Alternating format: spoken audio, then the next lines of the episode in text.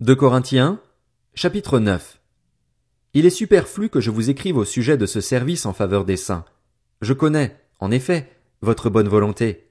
Je m'en montre fier pour vous auprès des Macédoniens en affirmant que l'Achaïe est prête depuis l'année dernière, et votre zèle a stimulé la plupart d'entre eux. J'envoie cependant les frères afin que l'éloge que nous avons fait de vous ne soit pas démenti sur ce point et que vous soyez prêts, comme je l'ai affirmé. Je ne voudrais pas, si les Macédoniens m'accompagnent et ne vous trouvent pas prêts, que cette belle assurance tourne à notre honte, pour ne pas dire à la vôtre. J'ai donc jugé nécessaire d'encourager les frères à se rendre chez vous avant moi pour s'occuper de l'offrande que vous aviez promise. Ainsi, elle sera prête comme une vraie bénédiction et non comme une manifestation de votre soif de posséder. Sachez-le, celui qui sème peu moissonnera peu et celui qui sème abondamment moissonnera abondamment. Que chacun donne comme il l'a décidé dans son cœur, sans regret ni contrainte, car Dieu aime celui qui donne avec joie.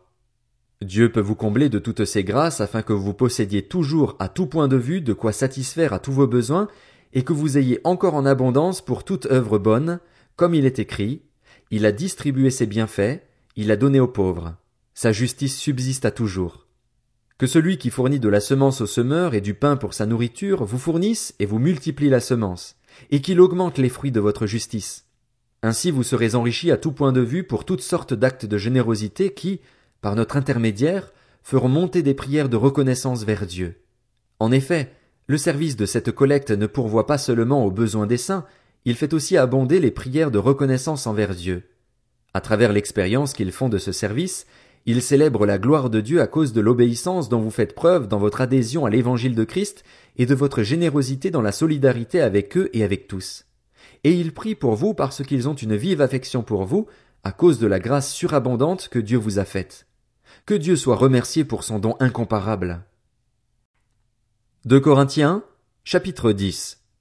Moi, Paul, je vous adresse un appel par la douceur et la bonté de Christ, moi qui suis humble quand je suis parmi vous, mais plein de hardiesse envers vous quand je suis loin.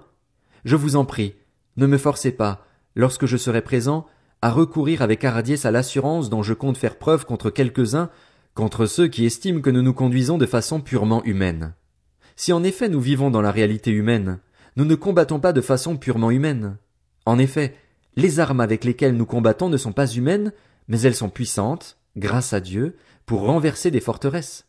Nous renversons les raisonnements et tout obstacle qui s'élève avec orgueil contre la connaissance de Dieu, et nous faisons toute pensée prisonnière pour qu'elle obéisse à Christ.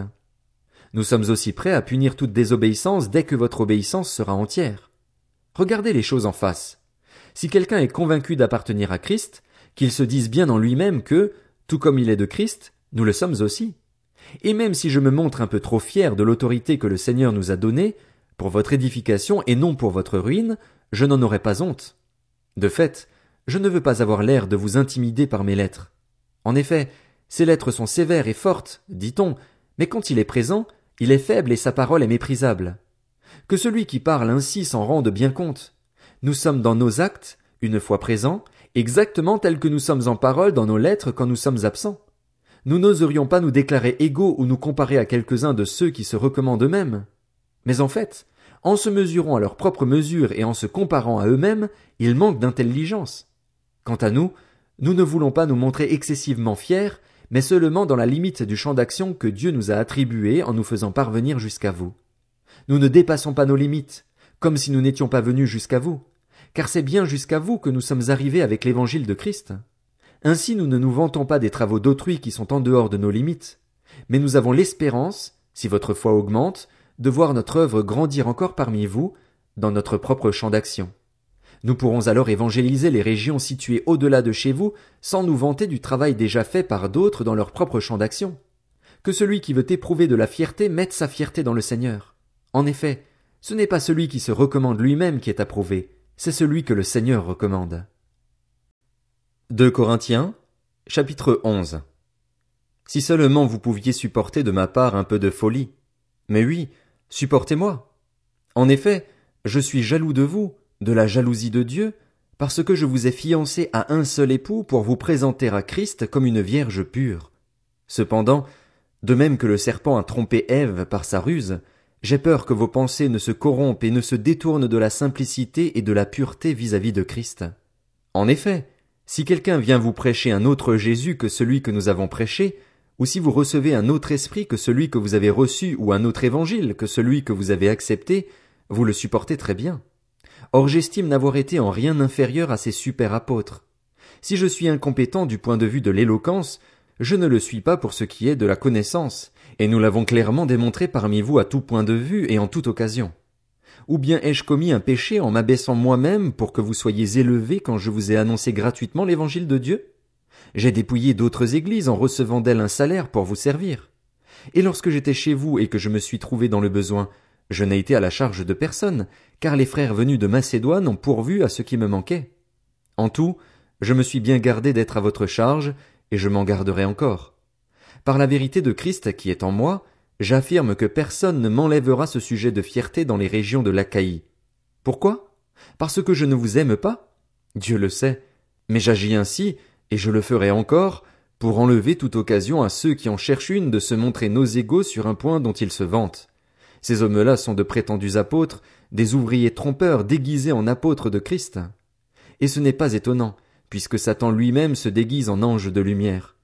Il n'est donc pas étrange que ses serviteurs aussi se déguisent en serviteurs de la justice. Leur fin sera conforme à leurs actes. Je le répète, que personne ne me prenne pour un homme dépourvu de bon sens. Ou alors, acceptez-moi comme fou afin que moi aussi je puisse me vanter un peu. Ce que je vais dire, je ne le dirai pas selon le Seigneur, mais comme par folie, avec l'assurance d'avoir des raisons de me vanter. Puisque beaucoup se vantent selon des critères purement humains, je me vanterai aussi. En effet, vous supportez volontiers les hommes dépourvus de bon sens, vous qui êtes raisonnables. Vous supportez qu'on fasse de vous des esclaves, qu'on vous exploite, qu'on vous dépouille, qu'on vous traite avec arrogance, qu'on vous frappe au visage. J'ai honte de le dire, nous avons montré de la faiblesse pour cela. Cependant, tout ce qu'on peut oser dire, je parle comme un fou, moi aussi, j'ose le dire. Sont-ils hébreux? Moi aussi. Sont-ils israélites? Moi aussi.